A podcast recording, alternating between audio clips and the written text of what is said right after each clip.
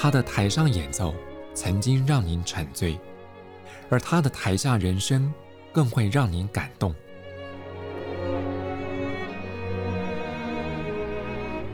国家交响乐团爱乐实验室 Podcast 名家登场，有生命的音符只为您演出。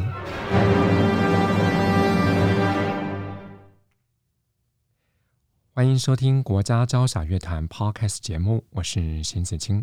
在国内乐坛，新生代人才辈出，有些年轻一辈的音乐家更因为他在比赛当中获得了荣耀，也为他的音乐生命增添了光环。在我们今天节目中，为各位邀请到这位演奏家，就是个典型的例子。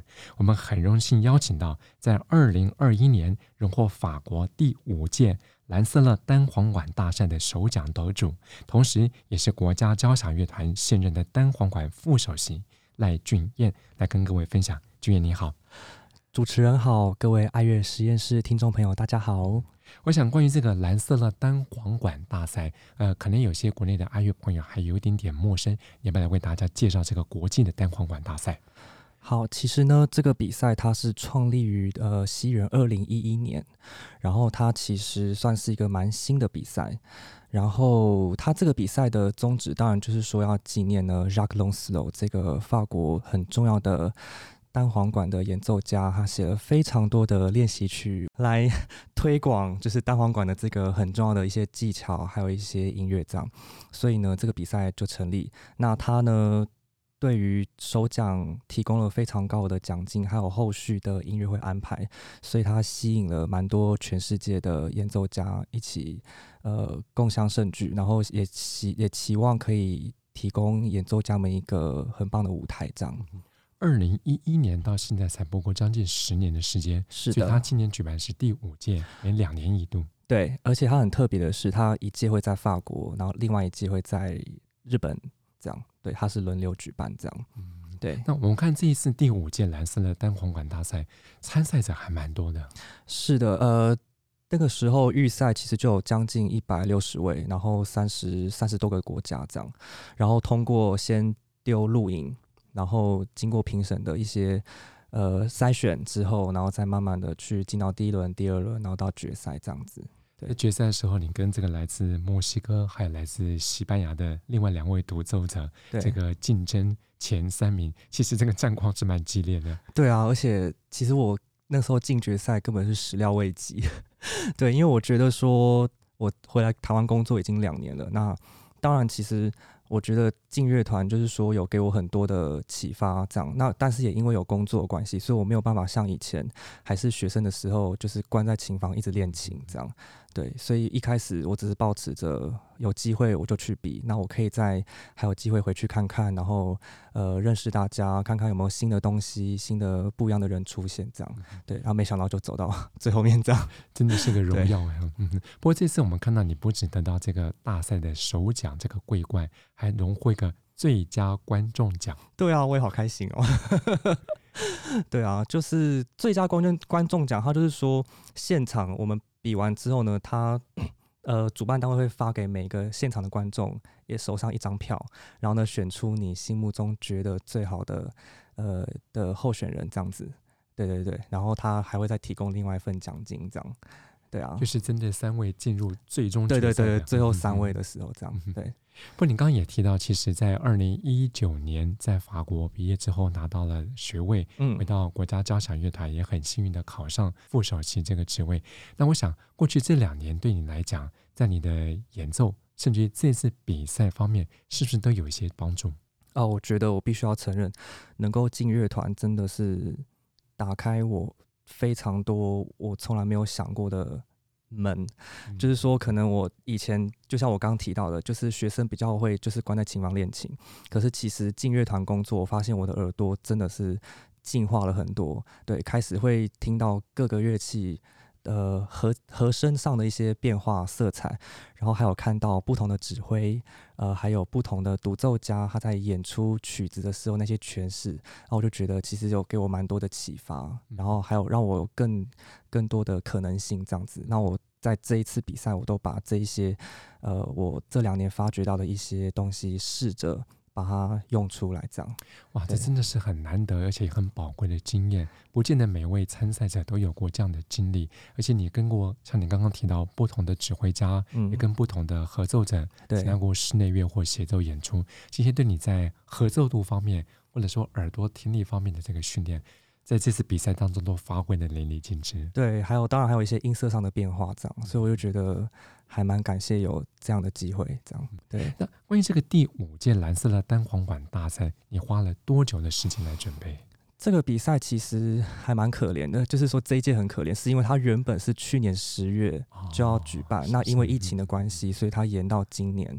那今年的话，就是说，呃，它在四月的时候。有先一样是要丢录音，然后呢，一样有进了，再呃再到十月的这个比赛这样子，对，所以其实我大概是从去年就开始准备，然后准备到他公布说哦要延到一要延到今年，然后呢到了四月的时候我又在准备，然后呢一路就到十月，所以其实中间有一点点断断续续这样，对对对。而且这段期间，乐团还有乐团还要上班，对。这样。对，然后还有自己的学生要教，还有自己的音乐会啊，巡回音乐会这样子。哇，所以这么分身乏术状况之下，还能得到大赛首奖，那真的是不止不容易，还是一个很大的荣耀。对，所以我觉得自己很幸运，然后我也很感谢有这样的机会。对，那可以稍微分享一下，就是说那个时候得到这个首奖的时候，其实当然一开始很兴奋，可是后来。其实觉得压力蛮大的，因为我觉得说得到首奖其实一体两面，你很开心，另外一面就是你其实身负了一个更大的责任，对，然后还有、嗯、呃一些呃听众朋友们的一些期待，这样对，所以其实我在心理上的调试又花了一些时间，这样。对对对，那当然也是说，呃，后续我还有要再回欧洲演出，那当然还是要配合我现在的工作。对，那因为现在有一些防疫的条件，就回来还要隔离十四假期之类的，所以就是这些东西，除了心理上，还有我的生活上，我都需要做一些调整跟调试。这样，对。就像我们刚刚也提到，这个演奏的行程必定会繁忙很多，然后也要兼顾到在乐团的工作，那同时你在学校方面也有教书，嗯、这个三方面你是怎么样做调配的？好，那首先我当初去比赛的时候，其实比赛之前，呃，我有跟执行长讨论这一块。那我觉得乐团跟总监，那当然还有执行长，我觉得他们真的非常的挺我，对，因为他愿意给我机会让我出去比赛，而且在还不知道我会比的怎么样的情况下，他就愿意给我这个机会。然后其实我非常感谢，而且加上那个时候。呃，想要出出国比赛之前，当然那时候想说就是要打疫苗，嗯，对。那呃，因为我毕竟也是代表国家去比赛，所以那个时候我就想说，乐团可不可以帮忙申请专案，就是说也是出国比赛，然后打疫苗这样子。那这这部分的确，乐团也在行政上帮了我非常非常多的忙，然后还有加上有总监的支持，所以让我可以出去比赛。那当然说教学生部分，我可能就是必须要请一些代课老师这样子，对，所以因为我觉得线上教学的效果可能不是这么好，所以我可能就是麻烦其他人帮我代课这样子。当然，对每一位参加国际大赛的首奖得奖者来讲，当然不只是一个实质上面的奖励，那未来还会跟很多啊顶尖的或重要代表性的乐团合作。所以在今年到明年这段期间，你刚刚也提到会跟。欧洲有些乐团展开这个协奏曲演出。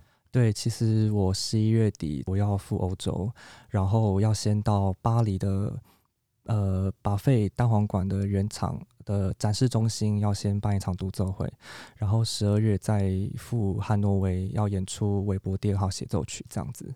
然后其实我只有去九天而已，但是我回来又要再十四假期，对啊，所以当然我我自己也很感激，说在这样的疫情期间我还有这样的机会，所以我其实都是蛮感恩也蛮感谢的这样子。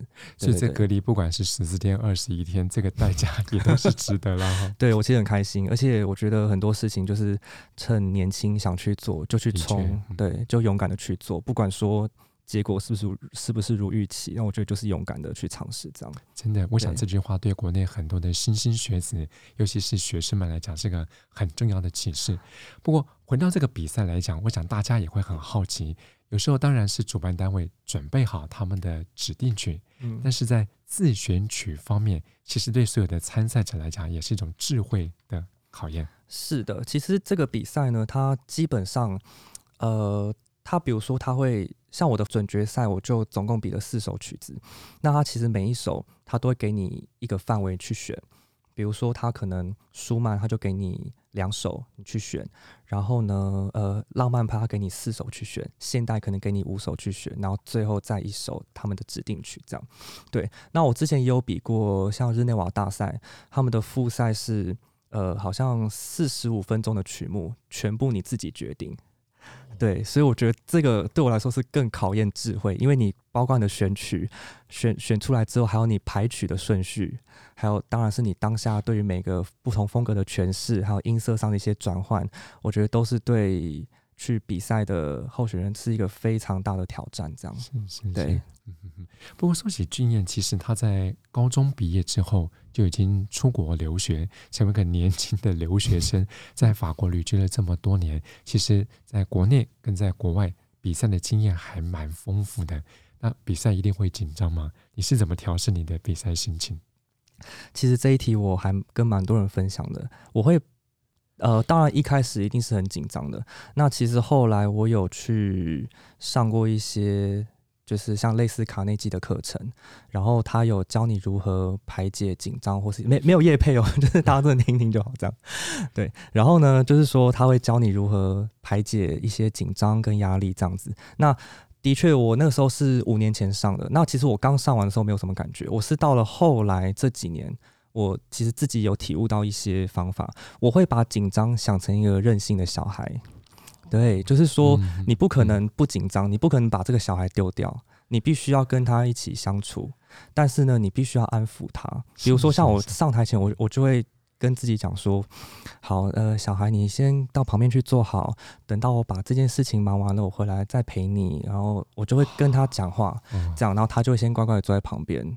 他还他还是盯着我看，我还是会紧张，可是至少我把他安抚好了。对，就像我刚其实要。录要要呃，Pro 开始之前，我也是有点紧张，我也是跟自己讲说，没关系，你先到旁边椅子上坐好。然后呢，好，那我等等一下，我录完了之后，我们再一起回家，这样子，就类似这样子安抚他这样。然后你忙完之后呢，诶，再跟他一起继续的生活共生这样子。哇，把一个可能会带来负面的情绪给拟人化，就像这啊，我觉得蛮有趣的啊。对啊，我想你应该会是个很好的爸爸。哎、欸，我不知道哎、欸，我有去算命了。好，算这个离题好了，是不是先不要讲？这个之后再开一集讲好了。嗯，不过说到这个比赛的事情，我们刚刚也聊到说你在过去呃五年前也上了一些这种心情的课程，学会了情绪管理。不过，我想有些朋友可能在媒体当中也看到，尤其像这次这么大的国际比赛，你最后进入总决赛的时候是靠读心经来抒发情绪。对，这个其实也没有。宗教信仰的宣传，就是说我有试着让很多脑袋中有一些杂念。所谓杂念，就是说，天哪，我好紧张哦，哦我明天要上台了，好可怕哦，就是类似这种很多负面，对于你要上台这件事情没有任何帮助的事情，我会统称为杂念。嗯，对。然后呢，我会就是就是有点类似静心冥想这样，然后我会做好，然后尽量让自己的脑袋是。专心但是空白的这样子，然后我就会借由念这个心经，这样有点像是比如说基督教可能会有主导文这样，类类似这种东西这样，对，然后它会让我的心情安定了之后呢，诶，我可以再继续的去准备这个比赛，这样面对这些压力这样子。那你在读这些心经的经文的时候，真的念到是心里里面去吗？呃，对啊，要背起来啊！而且其实每一每一个经文的句子，我有特别去查它的翻译。对，就是说我在，因为它是比较文言文这样，所以你没有特别去查翻译，你会不知道他在讲什么。对，所以就是说我在念的时候，哎，就会把这些白话文也输入到自己的脑袋里，这样就很像在也是在跟自己对话的感觉。对，不过其实刚刚我们聊到说，除了上台之前念心经，让自己心情稳定，消除杂念之外，其实有些演奏者啊，他们在上台的时候身上会带一些幸运物。藏在他们的服装当中。那这次比赛你有没有准备类似的东西？有啊，因为我其实比赛前我有去算命，这样就是我也不会，我也没有推广哦。对，我觉得我这一集好好好像叶配哦，就是说我我有去算命，然后呢，算命老师当时就跟我说，你这趟去比赛你会很顺利，然后你不用担心，然后你就是好好的准备。当然我知道这很像废话，可是呢，我不知道为什么就听完之后就觉得，哎、欸，心里很安定这样。然后呢，我就问了老师说，老师，那我可不可以准备一样东西，让我上台的时候可以比较有自信？这样，他就说啊，你的生肖呢跟龙非常的合。于是呢，我朋友听到这件事情呢，他就送了我一只龙的吊饰，然后呢，我就比赛的时候都有挂在身上这样。对，那我印象很深刻，是我比完赛的时候，就还有观众。特地走过来跟我说：“哇，你那个衬衫上那个亮亮的东西是什么？”我就说：“那个是一只龙，然后是一个象征，这样子。”然后我就觉得还蛮有趣的。所以可能以后不论是比赛或是演出，这这条龙会可能乐团演出不会啦，可能独奏会吧。就是大家都会看到我习惯那件红色衬衫跟一只龙，这样就知道是我了，就成了赖俊的个人独特的服装特色。这样，嗯、对啊，对啊。我参加过了这么多大大小小国内外的比赛，嗯、我想就你的角度来看，比赛象征了什么意义？比赛哦，我觉得比赛很累，这是实在话，真的好累。好，如果说我发表一些比较正面的，就是说。比赛曾经对我来说是一个梦想，因为我觉得它是一个不切实际的东西。比如说像找工作，OK，假设真的有机会找到，那就是你你有薪水，你有你有固定收入，你觉得心里比较踏实。那比赛就是好，真的被你得到前三名，或是甚至第一名，它带来的比较是一些名利，那或者但你有更多演出机会，但是会持续多久你也不知道。所以我一直都把它当成是梦，我就是以一个我去学习的心态去比赛这样。对，那所以我很高兴这次有这样的机会被国际的评审肯定，然后也很开心说未来有一些呃演出机会这样子。对，那我我会格变成说我会格外的珍惜这样子。是是是，对。你刚刚也特别提到比赛会让很多人更关注你，更注意到你未来的演出的水准什么等等。嗯、我想换个角度来看，比赛得了大奖也是一个鞭策自己很好的一个机会。完全是啊，完全是。所以会发现说其实。很多现在在呃国际上的一些演奏家，他们其实都有另外一个心理医生。就是说，其实，在面对这么连续的演出，然后这么多的观众，然后包括呃游走世界各国，包括他自己身身体上一些时差，那可能不同的曲目，然后可能不同国家的民情这样，所以其实我觉得我们跟运动员蛮像的，我们其实心理建设非常重要。真的，有时候看到一些好像国际大师级的，不论是哪种音乐界的人物，对，我们看到都是他们光鲜亮丽的一面。没错，事实上一到了后台那种呃。忧郁呀，或者是紧张，或者你觉得孤独，好想哭哦。这种情绪真是不为外人所知。对啊，所以我蛮高兴可以透过这个节目跟大家分享，因为其实这些话应该不是所有人会喜欢公开讲，可是我觉得无所谓，我很我很开心可以跟大家分享我正面跟比较内心的一些想法，这样我觉得很棒。不过我觉得听众朋友应该也很。获得一个很宝贵的体验，因为俊彦说的都是实在的内心话。是的，是的，很实话哦。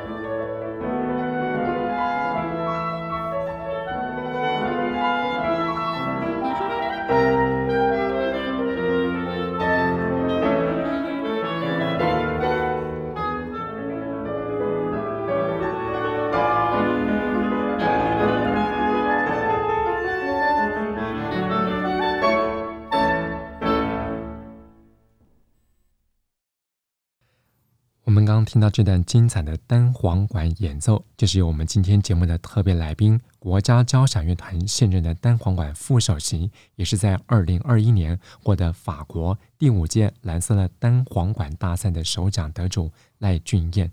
我们刚刚听到这是十九世纪德国作曲家舒曼他的一首幻想曲。那我想请俊彦来为我们介绍一下刚刚我们听到这份实况录音。好，其实呢，这首曲子算是大赛的。一定会出现的曲目，这样对。那其实其实一开始我在演奏这首曲子的时候，对于它的每一段的一些诠释跟风跟风格，的确是蛮需要去呃去寻找的这样子。对，那它这三段就是说，它有速度上的不一样的变化，然后音色上的一些变化，然后它在乐曲风格上呢，第一段我会想的稍微比较内敛一点，然后第二段呢稍微。稍微流动，然后一直到第三段是非常强而有力的。所以其实呢，短短的十分钟的曲目，它其实要展现的是你有内敛的音色，然后还有稍微有活力的，以及到最后非常有节奏感的。对，所以我我觉得这一首曲子难怪会很常出现在大赛，因为它可以听到这个演奏家他非常多呃不一样的面相，这样子。就好像我们听一个声乐家的演唱，嗓音里面、音色里面能不能表现出有层次感的戏剧变化，这就是一个很大的考验。没错。嗯，不过我在网络上看到一个好玩的称呼啊，嗯，就是你得了大奖之后，很多人封你叫单簧管界的赖神，还有所谓的赖神名言呢、啊。我们看到有一句话就是练好高音哈、啊，就可以步步高升。好，这个。这个名称其实只是说，我那时候在师大开一个讲座，然后那个时候的老师希望我讲一下，呃，如何练好高音这件事情。因为我觉得，我相信每个乐器都一样，那只的类似，但是我觉得我们这个乐器的高音，我自己一开始我在练习的时候会很容易就憋住。可是其实我在瑞士的老师，我觉得他讲一句话非常好，他说，其实我们在吹奏的时候，吹奏高音的时候，我们的口腔变化，其实呢跟声乐家非常的像。对，所以其实我有因为这样，我有去呃呃一些寻求一些声乐家的一些一些建议，然后跟想法这样。对，那我觉得说 大家在寻找高音这一块呢，可以去了解一下声乐家的口腔是内部是如何运作的。然后他也常讲说，我们吹乐器就像要在唱歌一样。是对。那我相信其实不管是哪个乐器都类似，只是说他有特别强调，我们也一定要这样子想。对，那我觉得还蛮有趣的。嗯，说真的，像有时候我们学了单一乐器，可能往往会只锁定在这个领域里面，而忽略了其他的领域。像你刚刚提到声乐，其实跟单簧管的吹奏也是相同的。没错，这是一种跨界的学习。没错，没错。对，那刚刚提到赖神这个称号，其实我也不知道这个称号什么时候出来的。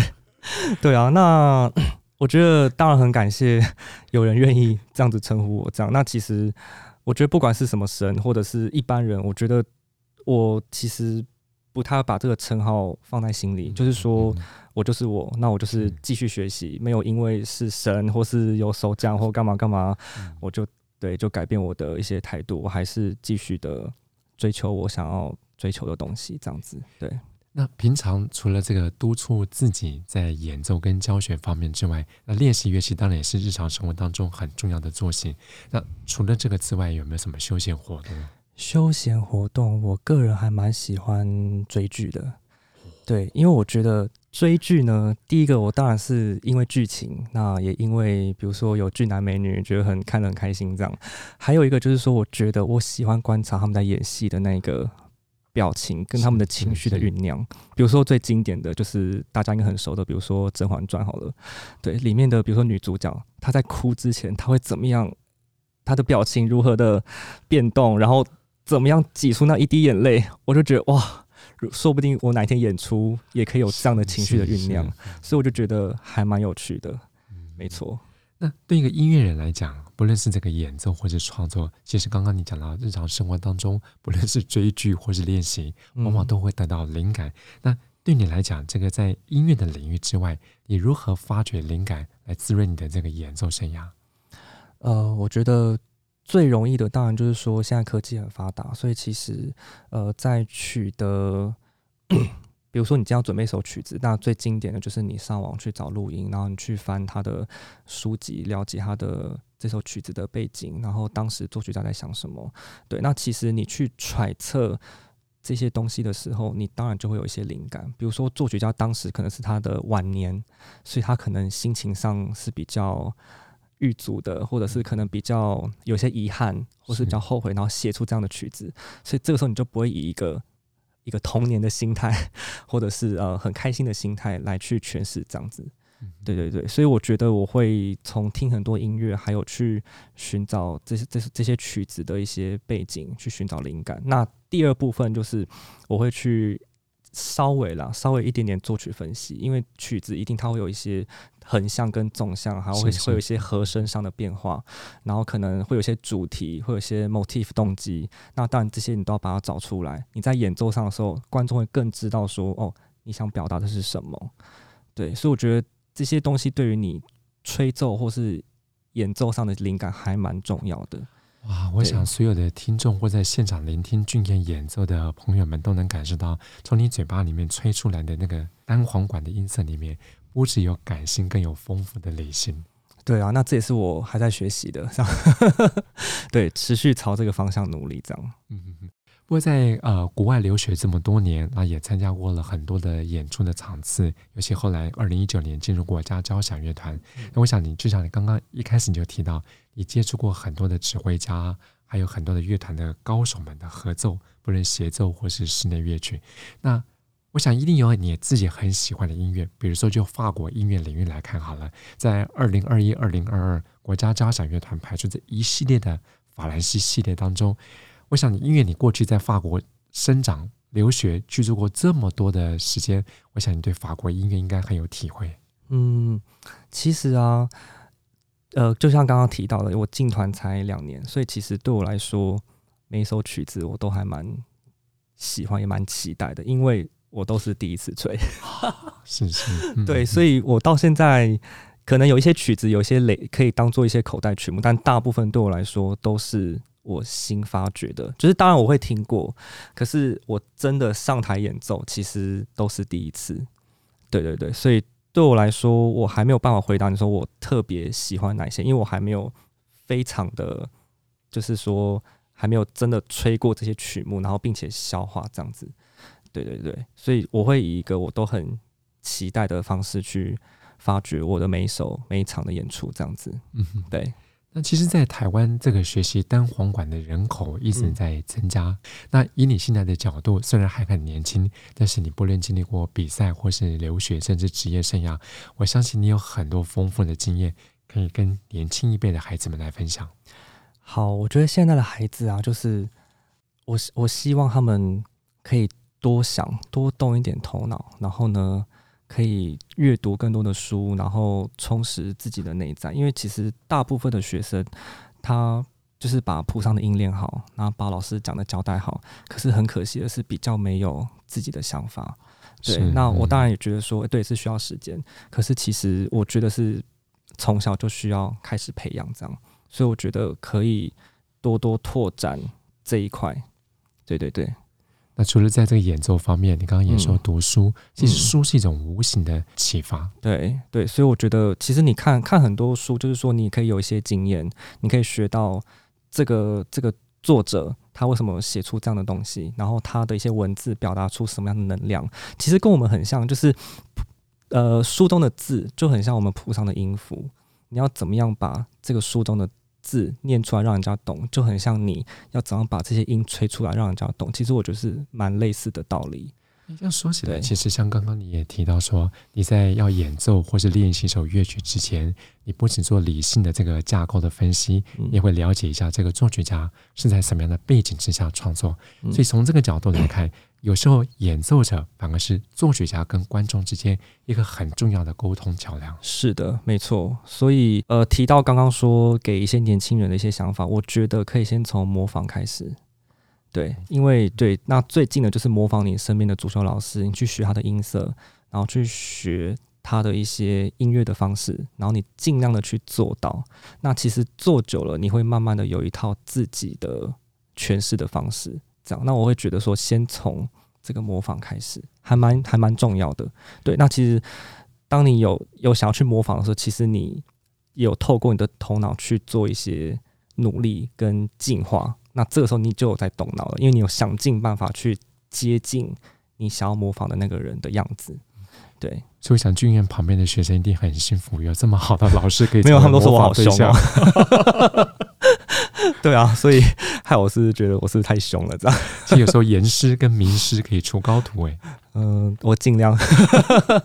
对，在这期节目当中，我们特别邀请到国家交响乐团单簧管副首席赖俊彦，不止跟听众朋友分享了他在二零二一年。法国兰斯的单簧管大赛得到首奖的荣耀，也透过他丰富的切身经验，我想会给音乐学习者很多宝贵的建议。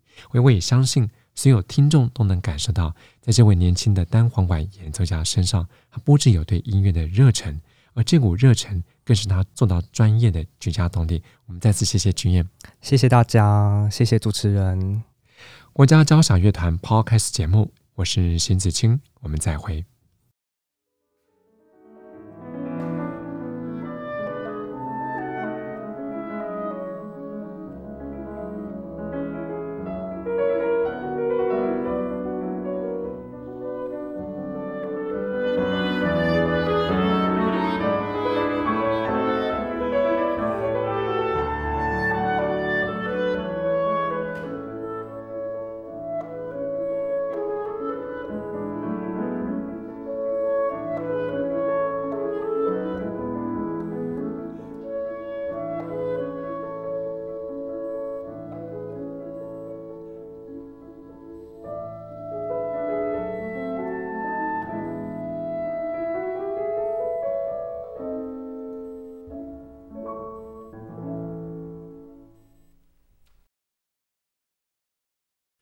国家交响乐团不只给您好看，更要您好听。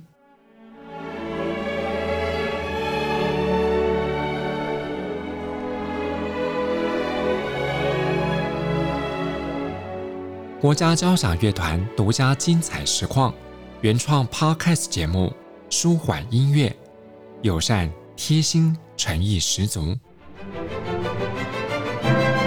爱乐实验室 App。温馨登场，请上 App Store 或 Google Play 搜寻“爱乐实验室”。